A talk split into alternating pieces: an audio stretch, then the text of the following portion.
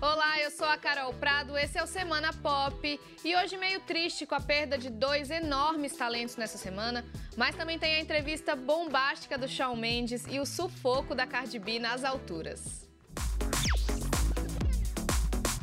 Pois é, só de contar essa história já me bate um pânico. Um jatinho que levaria a rapper Cardi B até Nova York precisou fazer um pouso de emergência porque o piloto passou mal. Segundo o site TMZ, ele teve um problema sério no estômago, mas, ao menos com a Cardi, não há com que se preocupar. Ela tá bem e já até reclamou da situação nas redes sociais. E a notícia mais triste da semana para os fãs de Bob Esponja como eu: morreu o criador do desenho Stephen Hillenburg.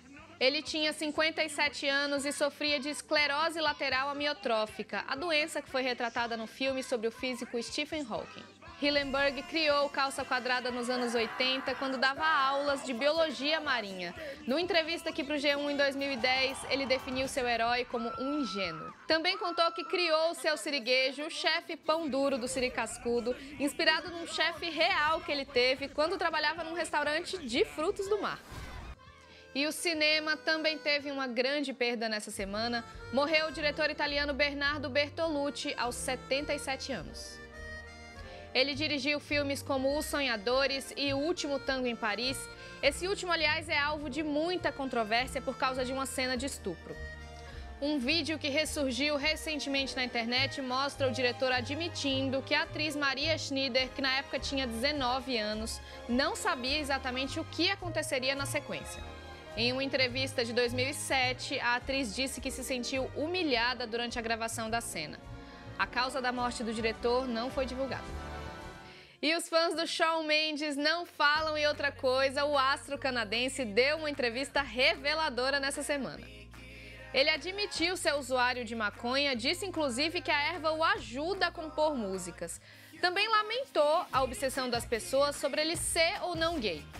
Shawn ainda confessou que foi mais que amigo de Hailey Baldwin antes da modelo se tornar noiva de Justin Bieber.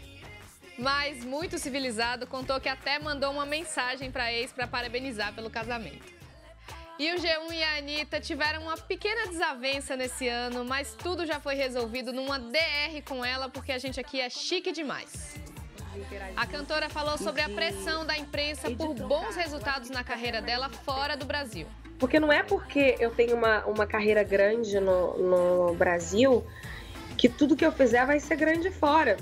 Anitta tinha criticado uma reportagem que mostra que sua música Medicina não foi tão bem no exterior quanto outras com letra em espanhol.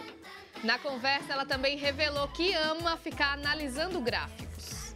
Antes de decidir a data de um, de um, de um single, tem várias viagens, a gente vê o, momento político de cada país, a gente vê é, a, a, estação do ano de cada lugar, qual lugar que a gente olha os gráficos de qual país que eu tô maior e qual o momento daquele país. Uma boa inspiração para quem está precisando de mais planejamento na vida em 2019.